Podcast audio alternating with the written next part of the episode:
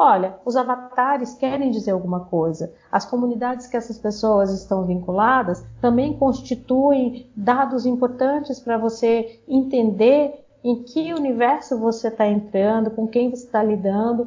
E eu fui percebendo que a internet realmente era o que ela dizia que era, uma rede. Até a própria linguagem do aplicativo, eu já comentei isso em outras vezes. Quando dá match no Tinder, faz um barulho de moeda caindo, de cassino, e pergunta se você quer continuar jogando, como se você ainda tivesse 13 anos no videogame. Então é uma linguagem de videogame para falar de coisas que são reais, meu, e que dói, machuca, é, tira teu sono.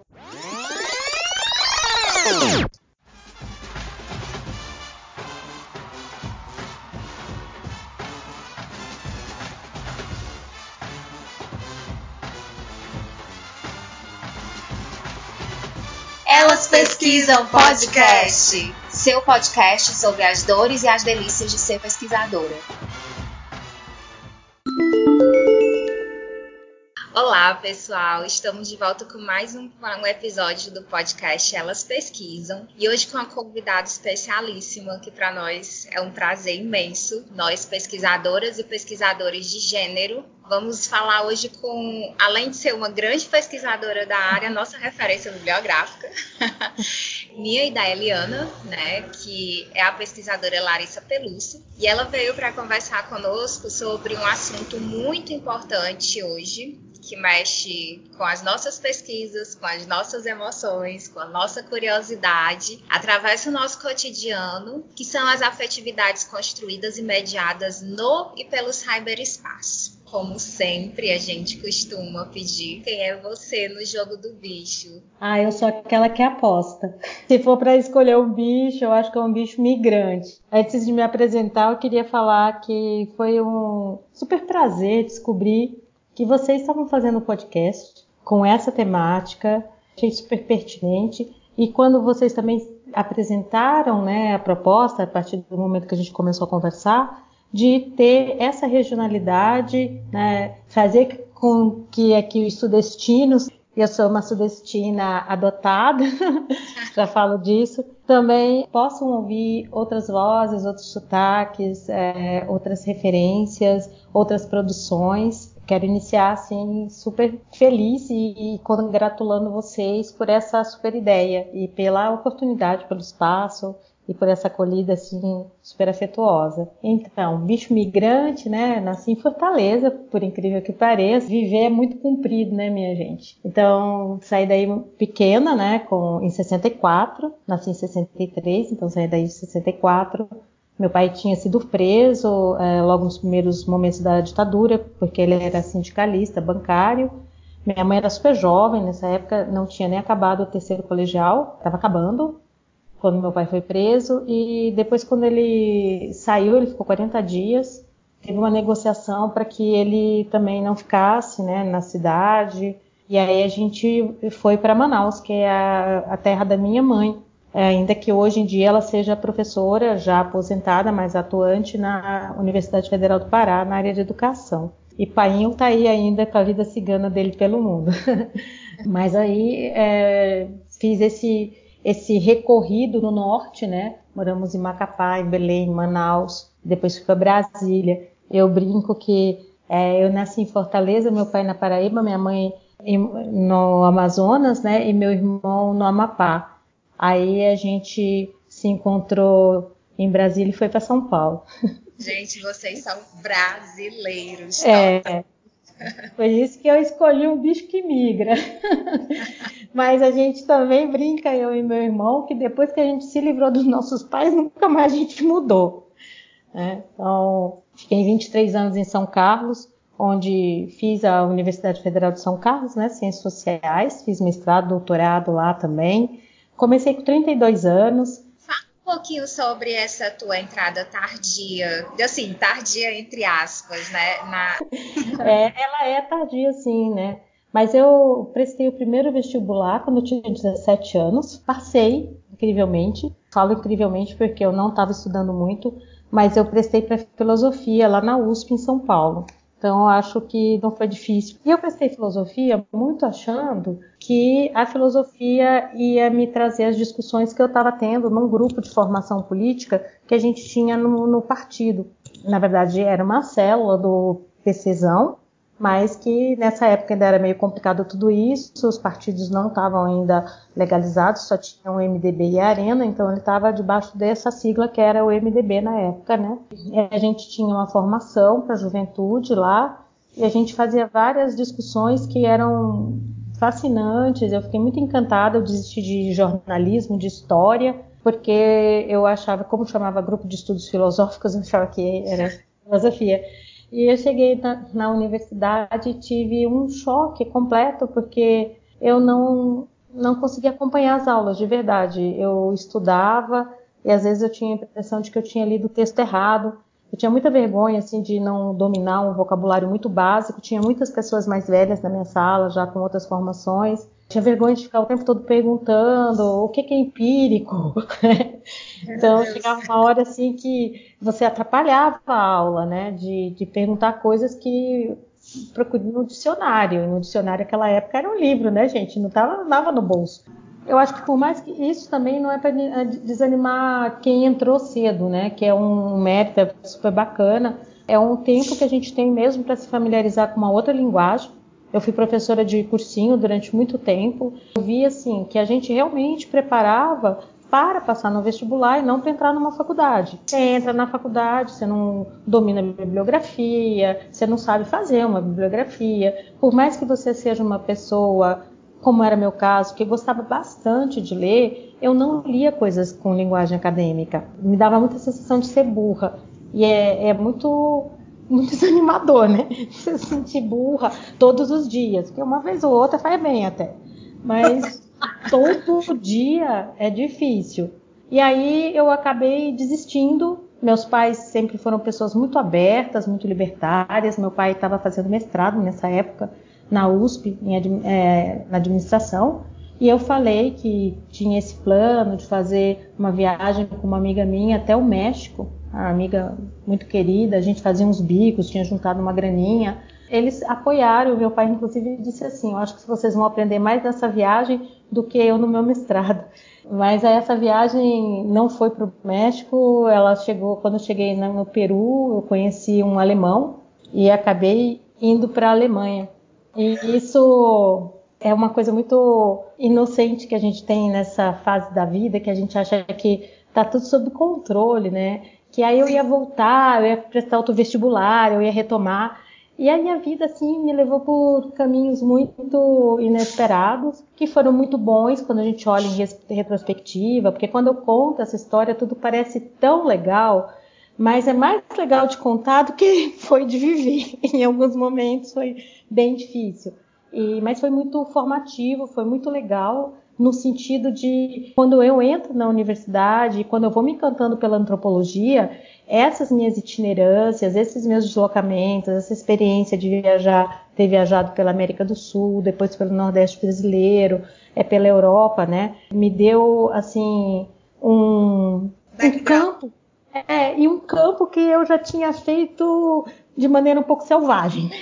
É. Mas foi muito bom depois. E tem esse lado legal também de você entrar mais tarde na universidade, sentir que se apropria mais rápido das coisas, ter mais maturidade. Não ter, assim, eu não trocava uma, uma tarde de estudo, uma noite de estudos por uma festa em república. Eu não estava afim. Então, mas eu acho que a República faz super parte, a festa faz super parte, a nossa vida acadêmica também é composta dessas, dessa ambiência, né? dessas relações, desse amadurecimento que a gente vai tendo com o que está extra classe, independente de pesquisa e extensão. E eu dizia uma coisa que é fato. Eu aprendia de manhã e aplicava à tarde, sabe? Era quase que automático. Eu já estava trabalhando numa escola, não como professora, mas como monitora e também coordenava um grupo de trabalho com de, que a gente fazia o jornal da escola, era uma escola privada, né? no interior de São Paulo, São Carlos. Tive muita liberdade nessa escola, chama Sapiens, ainda existe, e foi muito uma escola para mim também nesse sentido de mostrar que eu, para mim mesma, que eu adorava dar aula. E a partir daí, assim, eu fui me empenhando muito para cumprir todas as etapas possíveis, porque eu também me apaixonei por ciências sociais. Eu queria, na verdade, ter, fazer jornalismo, mas não tinha em São Carlos, eu não tinha dinheiro. Ao contrário, tinha três filhas. não tinha dinheiro, mas tinha muita filha e muito apoio também, né, para criá-las e, e para poder enfrentar uma rotina de estudo muito pesada, que foi a, a formação em ciências sociais, que foi uma paixão. E aí eu quis fazer tudo também o mais rápido possível, porque eu comecei a sonhar muito com a possibilidade de dar aula na universidade. A paixão pela pesquisa começou mesmo, mesmo no doutorado. Então foi aí que pensei, nossa, eu acho que eu dou conta de fazer isso também. Porque até então a minha grande paixão mesmo, que me segurava na vida acadêmica, era a vontade de fazer o doutorado, ter um doutorado para poder fazer concurso e dar aula numa universidade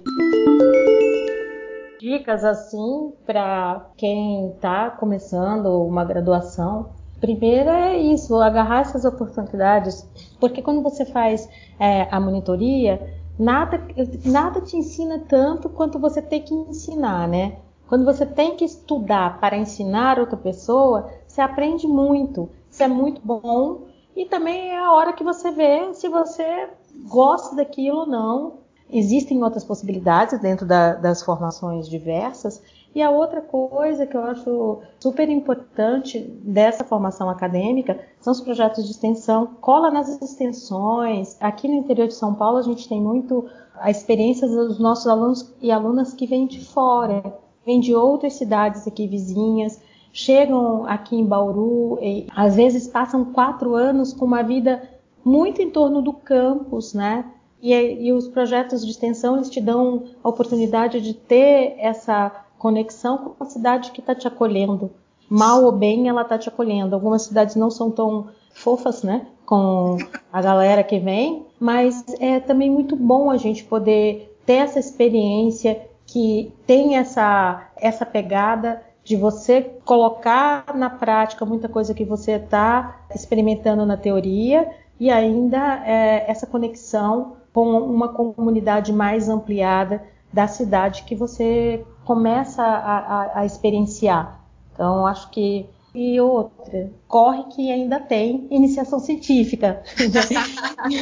muito importante, muito legal de você ter uma outra vivência de, de universidade quando você faz a iniciação científica, né? Às vezes você está sem tesão pelo curso, fala, cara, escolhi errado, mas agora eu já estou aqui e de repente é uma iniciação científica que você fala, nossa, mas nesse curso também dá para fazer, pesquisar, pensar esse tipo de assunto, essas coisas, é, pode ser é, muito revelador, né? Larissa, você já começou a falar de como se deu o teu percurso até chegar na tua vida acadêmica. E aí o que a gente ia te perguntar, a entrada teu campo de pesquisa para o que você vem construindo como objeto, né? Porque você deu uma mudada aí sempre trabalhou com as questões de gênero, sexualidade, mas o foco era outro. Você veio de, de estudos sobre é, travestis relacionado com, com a AIDS, e daí foi para o, o cyberespaço. Conta como é que foi essa tua transição, né? Como é que, que, você percorreu isso? Então, na verdade, assim, depois que passa, que a gente tem que fazer essa reconstrução, ela é um pouco artificial até, né? Porque a gente vai elaborando tudo isso. Eu acabei o doutorado, eu tinha feito já um trabalho com e na internet. E um trabalho que foi super importante para me levar para o universo offline também. Porque uma, um dia, fazendo entrevistas, né, uma roda de conversa na casa de uma cafetina importante lá de, de São Carlos, eu sei que em vários lugares não chama cafetina, é quando é essa pessoa que é dona de pensão e acolhe, mesmo em São Carlos esse era o termo, né, que as meninas mesmas se referiam e sempre diziam não é uma cafetinagem igual os homens fazem com mulher, é outra relação. Bom, e estava lá na, na roda de conversa e uma das meninas fala assim: a gente dá palestra para os clientes, você tinha que falar também com, com os clientes, com, essas, com as mariconas podres, tal, papapá. E eu pensei, meu Deus, eu preciso mesmo, como que eu vou fazer isso, né? E na mexia, eu recebia convite para o Orkut, que era em inglês, era beta, a internet era discada. E eu resolvi aceitar o convite. E quando eu entrei, falei, cara, eu posso criar uma comunidade e aí eu criei uma comunidade, descrevi, falei que o assunto era sério, coloquei o link do meu Lattes. É, e aí é, deu certo, né? Deu certo, apesar das dificuldades, mas isso também me obrigava a acordar super cedo, quatro da manhã, porque eu precisava pagar mais barato o telefone, né? E também ter a linha mais livre e menos congestionado o Orkut. E aí eu fazia toda a administração desse ambiente, comunidade, e fui percebendo que a coisa é, fluía, fui criando vários passos, né? Então, coisas que hoje em dia é, não são aplicáveis, não só porque o Orkut não existe mais, mas é uma dificuldade quando a gente trabalha com as mídias digitais, porque elas têm um, uma dinâmica muito peculiar em relação ao tempo, elas são muito rápidas nas suas transformações e elas também têm usos locais específicos, né? A forma como é, determinadas mídias são usadas em, em determinados lugares, regiões, elas não são as mesmas, elas não têm exatamente o mesmo significado. Mas em 2004 o Orkut é, permitia algumas coisas que foram interessantes para mim. A criação dos fóruns, que depois nem se mostrou um, uma ferramenta tão produtiva, ainda que ele tenha produzido muito ali, as pessoas palpitavam muito no, no fórum que eu criei, na, mas o que deu mais certo, que foi o que me levou para o offline, foi é, mandar a mensagem, aí eu tinha um texto padrão de mensagem, eu criei algumas questões que eram questões para fazer um perfil sociocultural e também para criar um certo é, distensionamento. E as pessoas acreditam muito nesse tipo de pesquisa, que tem perguntas já fechadas, a etnografia não é é, não trabalha com esse modelo, com esse formato, e explicar o que é etnografia para as pessoas nem sempre é uma tarefa muito fácil, né? Pessoas, já fui questionada até se, ah, então o que você está fazendo é fofoca acadêmica. Essas etapas, né? É importante você construir etapas, né? Você construir ferramentas. Só que o, o lado ruim disso aí é que não tem receitinha, nenhum manual tem a experiência é, de outras pessoas que pesquisaram também com essas ferramentas. Então, eu fiz um maior esforço para mostrar para minha orientadora que aquilo ali é, era válido. Eu me surpreendi quando ela disse, mas é claro que é válido, por que, que não seria? Uma coisa que eu já estava analisando ficou ainda é, mais pertinente dentro da minha inexperiência na época, que era assim: olha, os avatares querem dizer alguma coisa. As comunidades que essas pessoas estão vinculadas também constituem dados importantes para você entender em que universo você está entrando, com quem você está lidando. E eu fui percebendo que a internet realmente era o que ela dizia que era, uma rede, que não dava, não ficava só no Orkut ou nas ferramentas que estavam dentro é, da plataforma. Aquilo me levou para blogs, para fóruns de e-mail, coisas que nem existem mais, né? Para vocês verem como as coisas foram velozes, porque nós estamos falando de ferramentas, de plataformas que vocês conheceram. E muita gente que vai nos ouvir, está nos ouvindo, conheceu também, mas que elas não existem mais. MSN, Orkut, fórum de e-mail. Foi isso, quando eu acabei o doutorado, eu falei, eu já tinha assim trabalhado muito uh, e pensado muito nesse ambiente que eu não gosto de chamar de cyberespaço, nem ciberespaço, como pessoa da comunicação chama, né? Porque eu não acho que seja um espaço outro. Eu entendo que ele tem singularidades, entendo completamente, mas eu acho que cada vez mais eu gosto do conceito da da Heiner, da Christine Heiner, um livro dela de 2013 que infelizmente só tem ainda em inglês, ela chama da internet 3E, mas é essa é uma internet que permeia teu cotidiano, que ela constitui a tua subjetividade e que ela na, na qual você interage de forma muito cotidiana e quase naturalizada, porque é, a portabilidade mudou toda a relação que a gente tinha com a internet. Até a minha pesquisa de é, 2013, que foi com o Ashley Madison, com o site para relacionamentos de pessoas casadas, né? A vida curta, curta um caso, que é onde eu estava pensando novas conjugalidades e coisa e tal, e acabei vendo que eu não estava pesquisando isso, na verdade, acabei me tocando que eu estava pesquisando sobre masculinidades, mas até aquele momento eu ainda tinha o instante de parar na frente de um computador e ter a sensação de entrar na internet, me conectar, fazer o login, e eu tinha dias para fazer isso, o que tornava essa experiência um pouco mais parecida, com todas as distâncias que eu sei que existem, com ir a campo. Porque quando a gente faz antropologia urbana, é, a gente não, não tem é, essa relação, e hoje eu acho que mesmo quando a gente faz uma antropologia que a gente pode falar rural ou trabalhando com populações tradicionais, né, povos originários, muitas vezes a gente não fica na aldeia. Ou a aldeia já está meio no limite da cidade, coisa e tal. Tem, tem, as experiências são muito múltiplas hoje. Não dá para a gente pegar o modelo clássico e aplicar seria também, é, eu acho que são grandes inspirações, grandes ensinamentos, mas há muito tempo a gente tem pensado é, e criticado também, né, essa antropologia clássica, muito eurocêntrica e até muito masculinista mesmo, né.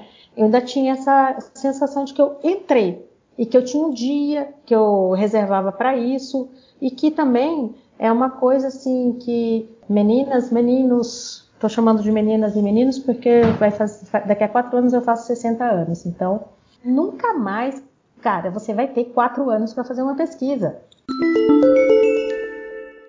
Se a gente está na vida acadêmica, principalmente na universidade pública, até agora, pelo menos, a gente faz um concurso para pesquisa, ensino e extensão. E tem a gestão. E uma gestão que muitas, para muitos cargos, ela não é remunerada as pessoas desavisadas, principalmente as que estão em Brasília, sim, somos nós que fazemos a gestão universitária.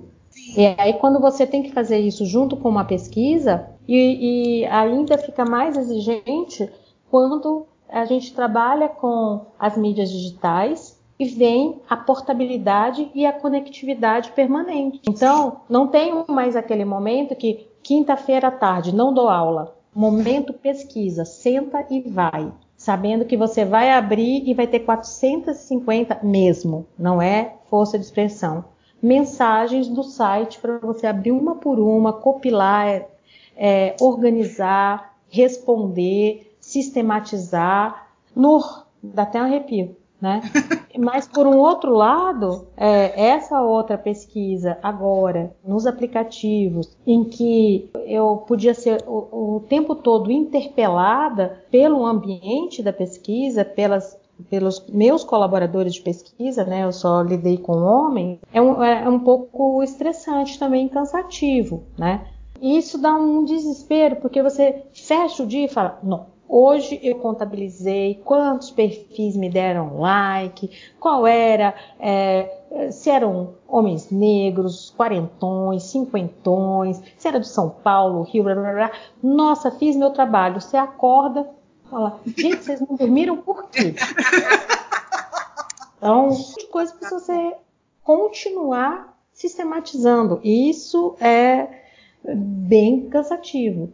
Tem a, a questão de é, que você, vocês podem pensar, bom, a gente pode ter um, um celular, um chip só para isso, né? E eu vi que não é vantagem. Não tem, porque a experiência antropológica, etnográfica, da imersão, ela não teria sido da mesma espessura teórica, né, e metodológica se eu é, entrasse online ou ficasse é, reservando momentos para isso. É, eu tinha que experienciar mesmo a dinâmica desses relacionamentos contemporâneos em que o espaço do trabalho ele se confunde com o espaço do lazer, dos afetos, há uma erotização do mundo do trabalho também, quando você isso não é novo, né? Principalmente para homens, principalmente para os homens que trabalhavam nas, com as áreas tecnológicas, que já erotizaram o ambiente de trabalho há muito tempo, quando tinham acesso aos computadores das empresas e não tinham o seu computador doméstico e acessavam sites ali e entravam nos chats do UOL, sei lá, Terra e etc, né? E hoje em dia, assim, como a gente deixa com que com que esses espaços todos que antes a gente conseguia configurar um pouco mais, administrar melhor as fronteiras, a gente deixou que elas se imiscuíssem muito.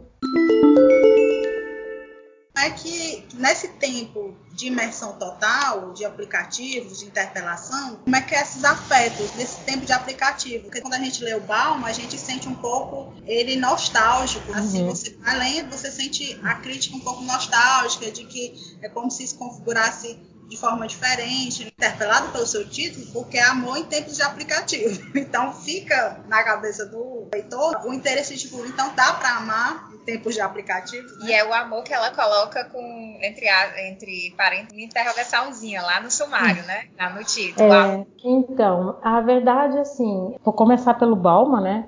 Eu tenho muito respeito pelo Balma, pela trajetória dele. O que os editores fizeram com o Balma, né?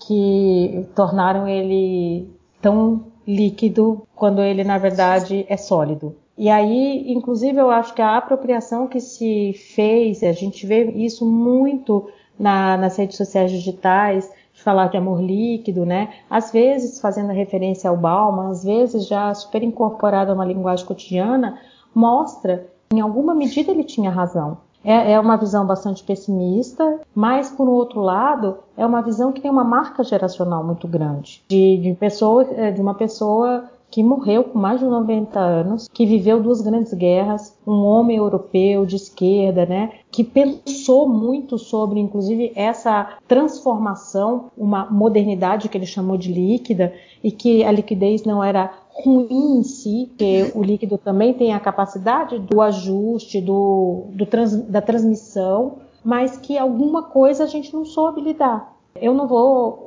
ser pretensiosa de falar de forma universalista, vou me ater à nossa experiência nacional e talvez de forma ainda menos pretensiosa pensar nas relações que eu consigo acompanhar é, pela, pelas pesquisas, pela minha vida mesmo como professora, como mulher, como mãe, né? Como uh, alguém que também tem uma reflexão sobre o amor e pensando de um ponto de vista feminista. Tem produções importantes do feminismo sobre amor e é interessante pensar que a maior parte dessas reflexões elas dialoguem mais com o marxismo do que com outras linhas teóricas mais não sei se mais contemporâneas, né? É horrível falar assim, como se não tivesse contemporaneidade nas contribuições do Marx.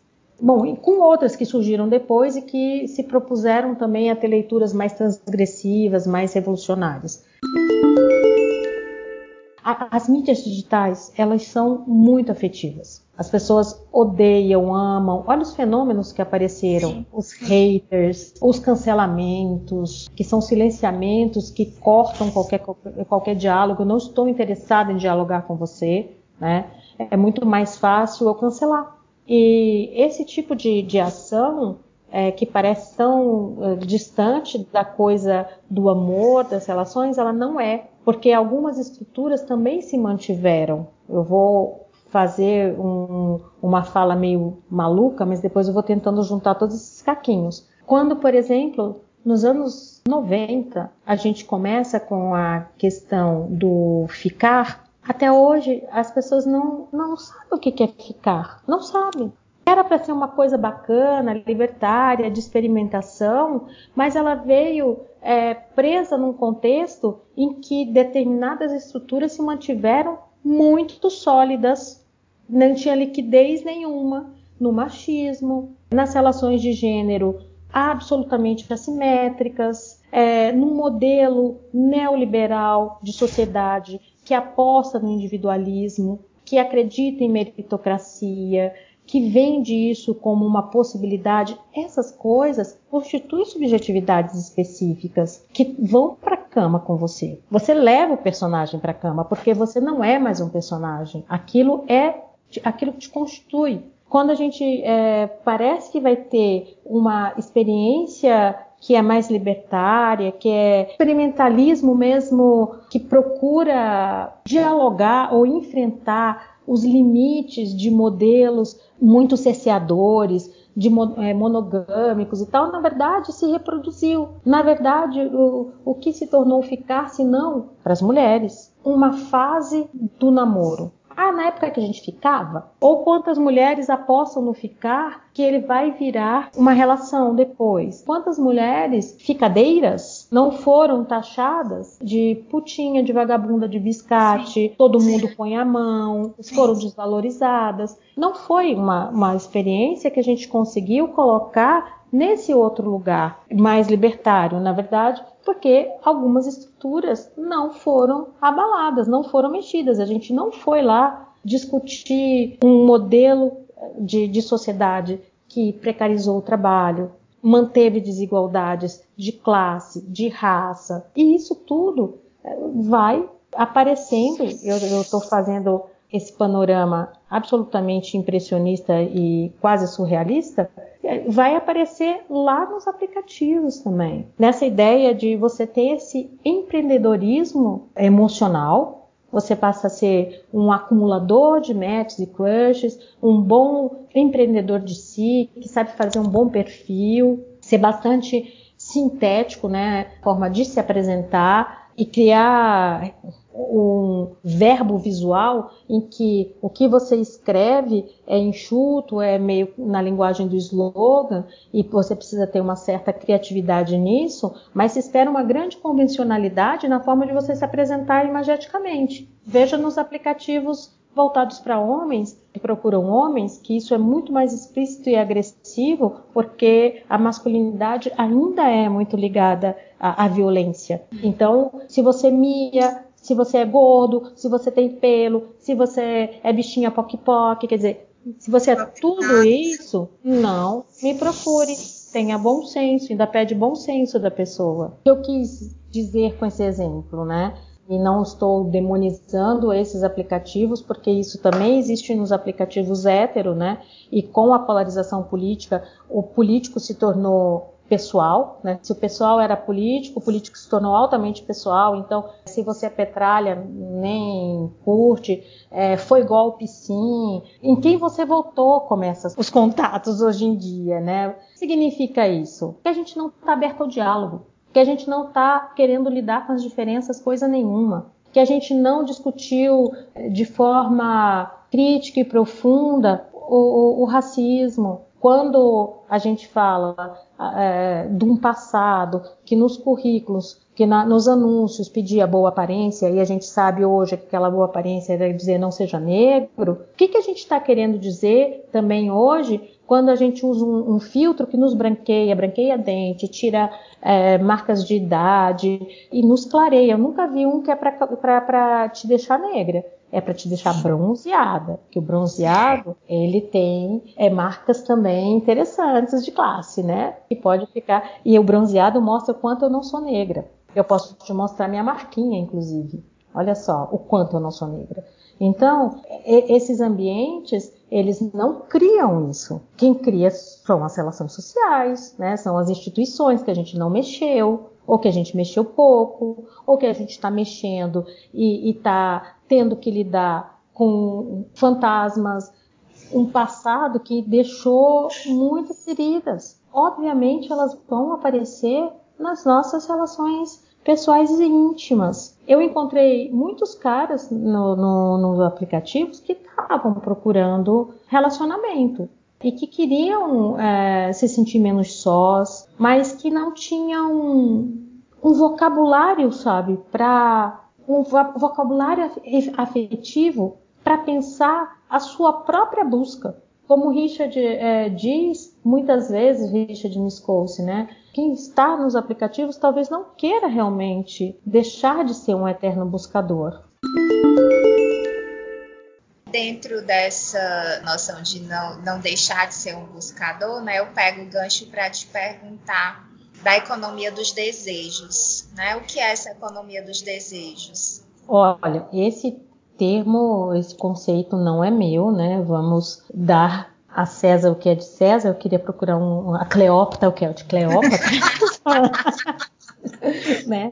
Então, essa expressão ela aparece em 2010, ela é cunhada por uma pesquisadora norte-americana, que é Elizabeth Bernstein, falando muito mais de mercado de sexo e dos clientes. Aí depois o Richard começou a usar. A gente conversa muito, eu, eu e o Richard, e eu tenho um grande privilégio de tê-lo como uma pessoa que lê minhas coisas antes de eu publicar, e eu também leio as coisas. E muitas vezes, assim, a gente empresta muito para o outro a bibliografia nesse sentido. Fala, nossa, que, onde você achou isso? Né? E a gente vai trocando. E foi ele que me apresentou. Então, ela estava pensando, voltando a Bernstein, ela estava pensando muito mais nessa configuração das cidades norte-americanas em relação ao mercado de sexo, a formação de uma nova classe média profissional, ocupando esses espaços que antes eram espaços mais do, do, do mercado de sexo.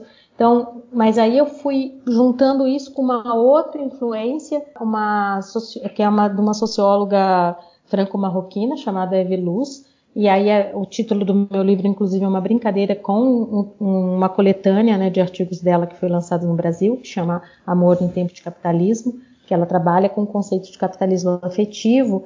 E eu fui pensando muito a partir dessa hipótese, né, de como esses aplicativos eles estavam potencializando a ideia desse empreendedorismo que a gente estava vivendo nessa agudização conservadora do neoliberalismo, né? Que talvez, para ficar bem simplinho, sabe o coach falando? Né? É assim, tipo, uma síntese desse mundo é, em que se aposta muito na meritocracia, que não há nenhum impedimento social, é, nenhum constrangimento estrutural, basta você querer, você vai lá e faz, você transforma, tem um mindset, que não sei o quê. Isso também impregnou o campo dos afetos e, e a gente ficou tão pobre gramaticalmente, né? E se a gente está pobre em palavras, talvez a gente precise pensar por que, que a gente está, é, por que, que nos faltam as palavras, né? Para falar de algo que está, talvez porque seja muito novo, ou porque talvez a gente não tenha parado para repensar um vocabulário que, que já está consagrado desse campo dos afetos. Então a gente começou a pegar emprestado para falar de amor, de sexo, de encontros, de trocas no campo do romance.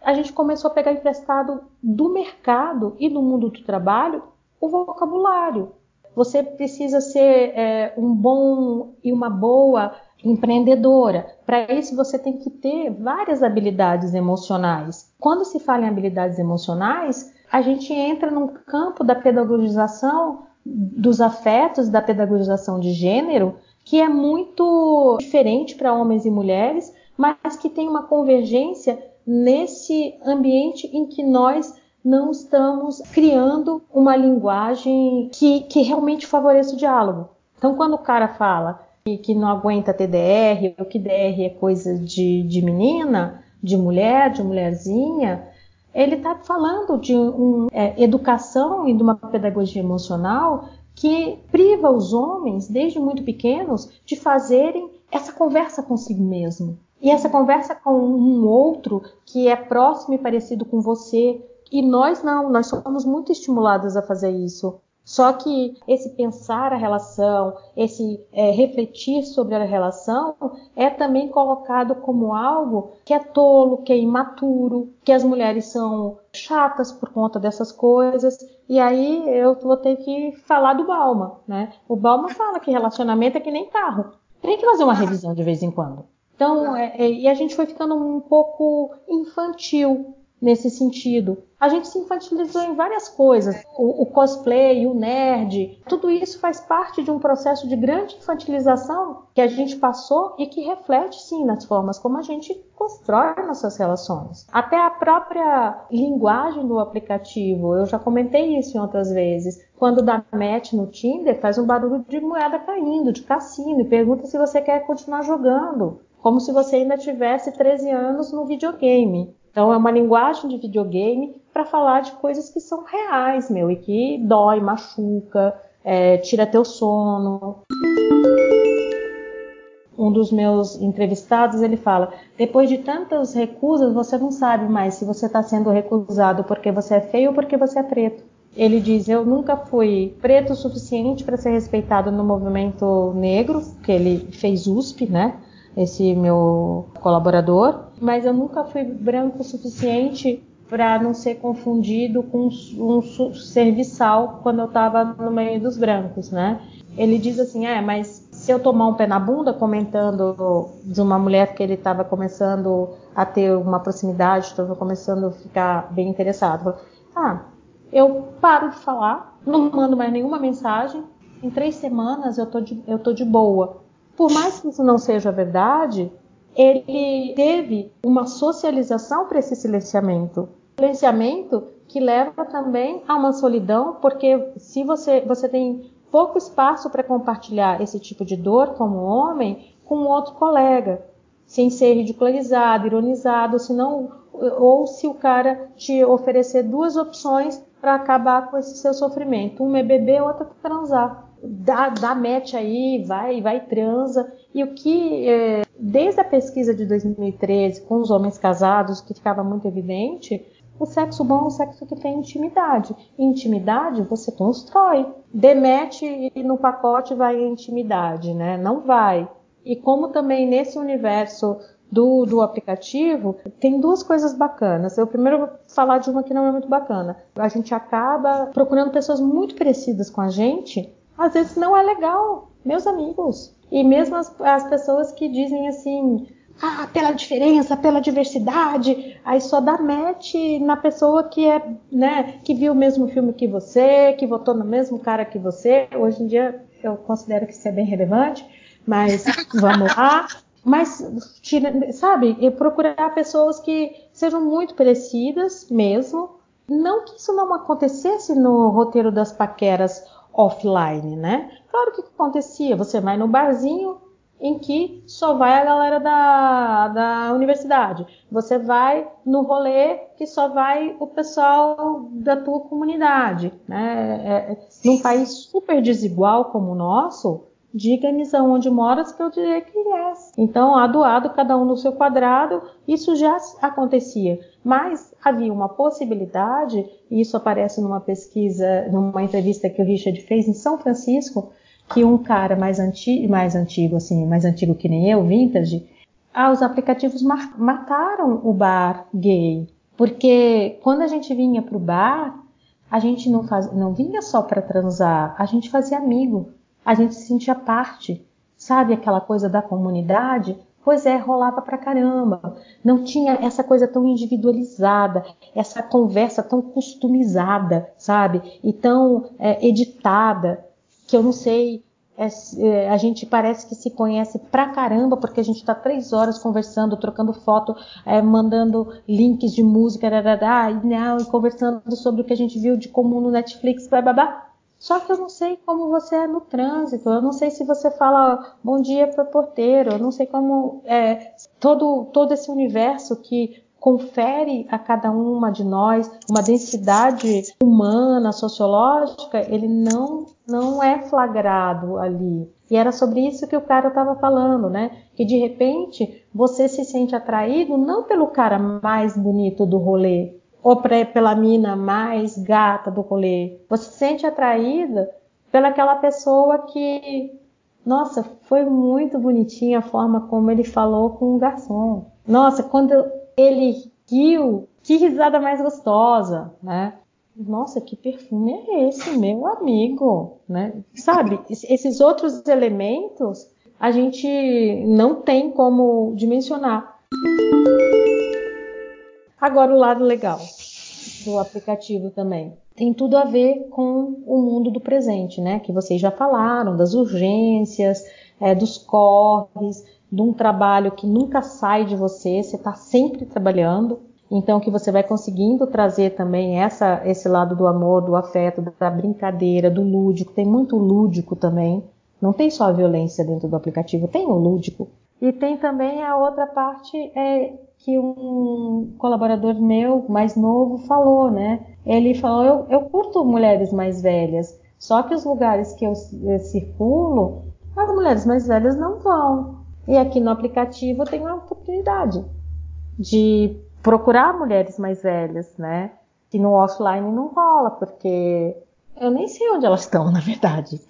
Eu encontro elas aqui. E uma coisa que eu experimentei como, como pesquisadora, eu conversei com homens de outras classes que não a classe média profissional, porque houve uma popularização depois de 2013 do uso de smartphones e o WhatsApp se tornou um aplicativo muito importante para a comunicação, inclusive de pessoas que não têm, é, não se sentem seguras com a alfabetização que tiveram. Então Sim. mandam muito áudio, é uma comunicação mais rápida e mais fácil. E eu conversei com homens que eu jamais é, conversaria. Claro, eu conversei como pesquisadora, mas a gente não está o tempo todo. Se você estiver o tempo todo naquele lugar que, que se imagina de seriedade sisuda da pesquisa, não tem como você falar de amor, de sexo, de intimidade. Dentro do universo da, da pesquisa etnográfica, a gente precisa se humanizar. A gente tem que estar aberta também para as perguntas. Né? Algumas perguntas, assim como alguns, como eu digo sempre, né? Você está totalmente à vontade para dizer sobre isso eu não quero falar, isso eu não respondo, aqui você chegou no meu limite. A gente acaba por aqui a pesquisa, é todo o direito ético de quem colabora. E da minha parte, muitas vezes eu falava, ó, oh, isso aí é uma coisa que eu estou elaborando, eu preferia não falar agora. A gente pode falar disso em outro momento, até porque fica registrado, né? Tem, tem isso, é, é indelével, a gente não apaga facilmente o que está na internet. Até quando se quer apagar casos de pessoas que tiveram vídeos vazados, mesmo com o mecanismo hoje do WhatsApp de dizer que é, é de apagar a mensagem, fica lá que se apagou, né? Ainda mais raiva ainda. Muitas vezes, para não deixar também a pessoa, como pesquisadora, eu não posso visualizar e não responder. Olha que coisa. Então tem ah, tô, tô indo para aula, depois a gente conversa, valeu. E às vezes eu usava esse tipo de artifício para poder pensar naquilo que o cara tinha jogado para mim, como uma questão, como uma pergunta, como uma curiosidade. Precisava de um tempo para elaborar né? porque eu não estava, eu tô, não estou ali paquerando. Mesmo nesse lugar, eu conheci e conversei com pessoas, com homens, eu nunca tinha tido oportunidade de conversar nesse grau de intimidade. De intimidade que eu digo, da pessoa falar dos seus sentimentos, das suas paixões, das suas dores, das suas conquistas, né? E sobre a construção da masculinidade que você coloca né, no seu trabalho, que acabou que você é, falou sobre masculinidades. Né? Que masculinidades são essas? Oh, são masculinidades que são super desafiadas pelas novas feminilidades, né? Nós temos há, há pelo menos 60 anos é, tido que pensar sobre feminismos, né? E mesmo mulheres que não se consideram feministas ou tem até um rechaço pelo feminismo, reconhecem conquistas de direitos que foram é, encampados e trazidos para a nossa vida, é, não para todas, não de forma igual, é, igualmente distribuída. Né? E a gente está muito, há muitos anos já diante dessas reflexões. Os homens não foram convidados, às vezes foram expulsos. E às vezes foram expulsos porque Sabe aquela história que minhas alunas falam, é homem fazendo omisse? É, de os caras não entenderem que, poxa, agora escuta um pouco, não, não sai logo se defendendo. E talvez a gente também tenha errado um pouco em algumas linguagens. A gente está experimentando né, novas linguagens, mas o fato é que os caras estão muito destreinados para pensar ensinos, afetos, estão sofrendo com isso. É muito interessante que meu grupo de pesquisa hoje tenha mais homens que mulheres. As discussões sobre masculinidades têm mobilizado muito meus alunos. E muitos alunos que, assim, acaba o grupo de pesquisa, o cara me manda um WhatsApp, porque como a gente tem o WhatsApp do grupo, né, eles têm meu número, fazer o quê, né? Mas aí, é, mas é, é de boa, porque eles também não querem que eu mande domingo à noite perguntando se eles leram o texto, então eles respeitam esses espaços. Mas o cara manda para mim assim, falando, Larissa, a, a reunião de hoje me virou do avesso vamos continuar discutindo esse assunto. Tem, tem, tem, tem mais produção sobre masculinidades, masculinidades heterossexuais, masculinidades não heterossexuais, tá, tá, tá, tá, tá, tá. Porque os meninos estão agora chegando na universidade, encontrando meninas que é, se nomeiam feministas, que começam a ler, que começam a desenvolver um novo vocabulário, e eles querem entender isso. Alguns não querem, alguns querem recusar, alguns querem atacar, mas muitos querem se entender. Essas novas masculinidades que eu encontrei entre os caras mais ou menos de 30 até 60 anos, né, tem que lidar com esse universo de novos vocabulários. E o novo vocabulário, ele existe é, porque ele nomeia relações que são contemporâneas, que são novas também, nós somos seres linguísticos. Foi a Butler que disse isso, não fui eu. As palavras importam muito. Elas machucam, elas ajudam a gente a constituir é, quem nós somos, descrever nossos cenários, pensar nas nossas emoções. E aí, muitos caras, agora, dentro da minha pesquisa né, é, passada, o que, que eles vinham percebendo? Que a piada machista era machista, olha só, mas que ele não sabia. E quando ele é chamado de machista, ele vai se defende. Né? E uma, e uma da, das formas de se defender é considerada muito, por muitos caras como legítima, porque foi isso que eles aprenderam que era certo e que não teve um debate casa, no ambiente de trabalho, na escola, pelas mídias, né? de dizer, não, cara, isso é machista sim. Acuso você de não ter humor, de não saber brincar. Né? E, e é interessante que o presidente da, da nação assuma dizendo que vai combater o politicamente correto. Porque, acima de tudo, ele quer combater um vocabulário da democracia que nos potencializou para fazer críticas a uma sociedade absolutamente violenta e desigual, racista, classista, né? E aí a gente se tornou quem? Aí sem graça. Não sabe rir da piada. Amigos, brincadeira, amigas, brincadeira é quando os dois se divertem. Então, eu estava só brincando? Não. Né? E aí, é, quando esses caras têm que lidar com isso no grupo da família, da sobrinha de 16 anos que diz, tio, isso é homofobia, você está cruzando várias fronteiras aí de geração, de, de, gênero. Quando dentro do ambiente do trabalho também, as meninas já não, não aceitam determinadas, determinados gracejos, né? Também vão ser chamadas de mal amadas, sem graça. E, e aí, quando você tem um vocabulário mais elaborado, você diz: não, amigo, isso simplesmente é assédio. E a gente também precisa qualificar os termos, porque se eles não forem bem qualificados, tudo vira assédio. Se tudo virar assédio, a gente fica sem instrumento para poder realmente fazer a discussão. É, é essa a masculinidade que eu encontrei. Eu até termino o livro dizendo: eu não consegui fazer uma definição curtinha do que seriam masculinidades contemporâneas se você me der uma página inteira, eu acho que eu consigo. Que é, é, são essas masculinidades, sobretudo, muito desafiadas pelas novas feminilidades, que vêm há pelo menos 60 anos sendo obrigadas a pensar uma sociedade em que o gênero não seja um operador de desigualdades e que foram dando a dimensão política para gênero e sexualidade, às vezes tem, sem se dar muito conta disso.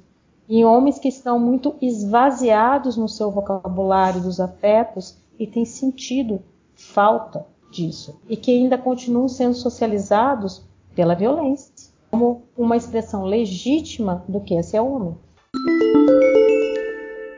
Eu queria pedir para você fazer as considerações finais uhum. e indicar referências que estejam dentro da tua pesquisa, tanto referência, referências bibliográficas, né, como referências também na, na internet, né, esse espaço que ah. você pesquisou. Então, eu quero fazer um fechamento lembrando é, da importância da gente não esmorecer na luta por uma universidade pública, gratuita, de qualidade, inclusiva, numa pesquisa laica que não sirva a interesses econômicos exclusivamente, que tenha a liberdade do livre pensar. Que nós não nos sintamos tão derrotados e derrotadas como a gente está sentindo, se sentindo nesse cenário atual. A universidade precisa continuar sendo esse campo de liberdade de elaboração, de, de, pensamento, de crítica, de ciência, uma ciência que seja para a sociedade, para uma sociedade igualitária, para uma sociedade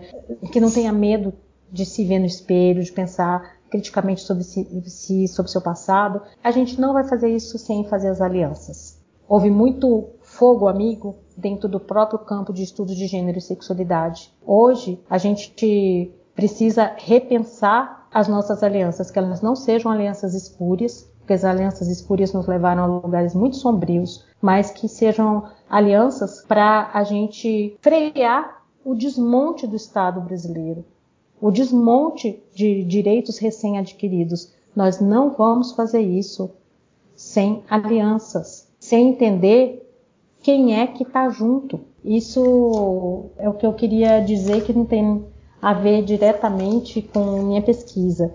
E sobre dicas, assim, né?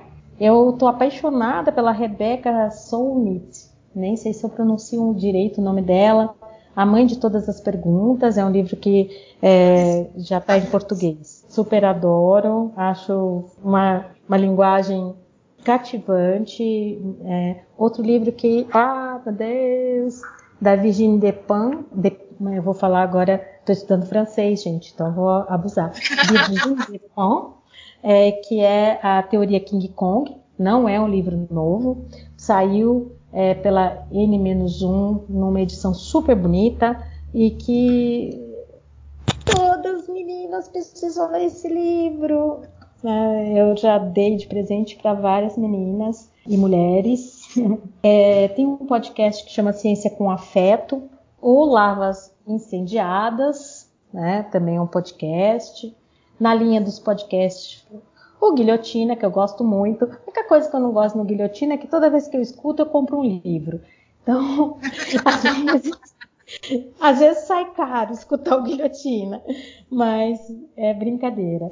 E o Mundaréu, podcast que só tem dois episódios até agora, que é da Soraya Flecha e da Daniela. Ela é da Unicamp, a Soraya é da UNB, e é sobre antropologia. Mundaréu super legal. Ah, e assim, o óbvio, né? O Mamilos. Tem dias que eu gosto mais, tem dias que eu gosto menos, mas é sempre. Eu acho uma proposta bem interessante. Vou indicar também os cronistas da Rádio Nesp. A Rádio Nesp está na, na internet, né? Então é só jogar no em algum é, motor de busca aí, o Nesp, Rádio Nesp 105.7. Eu sou uma das cronistas. Tenho o meu podcast também.